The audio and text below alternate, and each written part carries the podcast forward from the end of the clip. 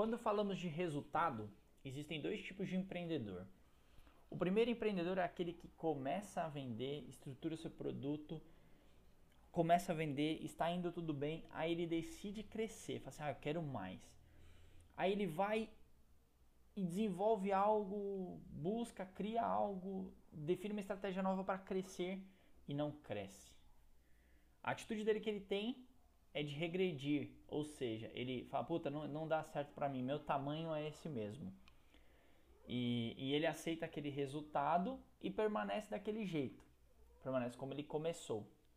O segundo tipo é aquele empreendedor que vai, ter, que vai desejar crescer também, ele já começou, já criou seu produto, já, já avançou e fala assim, cara, eu não quero ficar nesse tamanho, eu quero crescer, eu quero, eu quero ser ousado.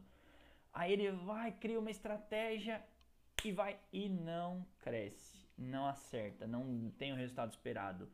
Mas a diferença dele pro primeiro é que ele vai pegar onde ele errou, ele vai analisar, porque na cabeça dele ele não errou, na verdade ele está aprendendo. Ele vai buscar onde ele poderia ter feito melhor e melhorar, lançar a estratégia de novo e crescer. É assim que o empreendedor cresce.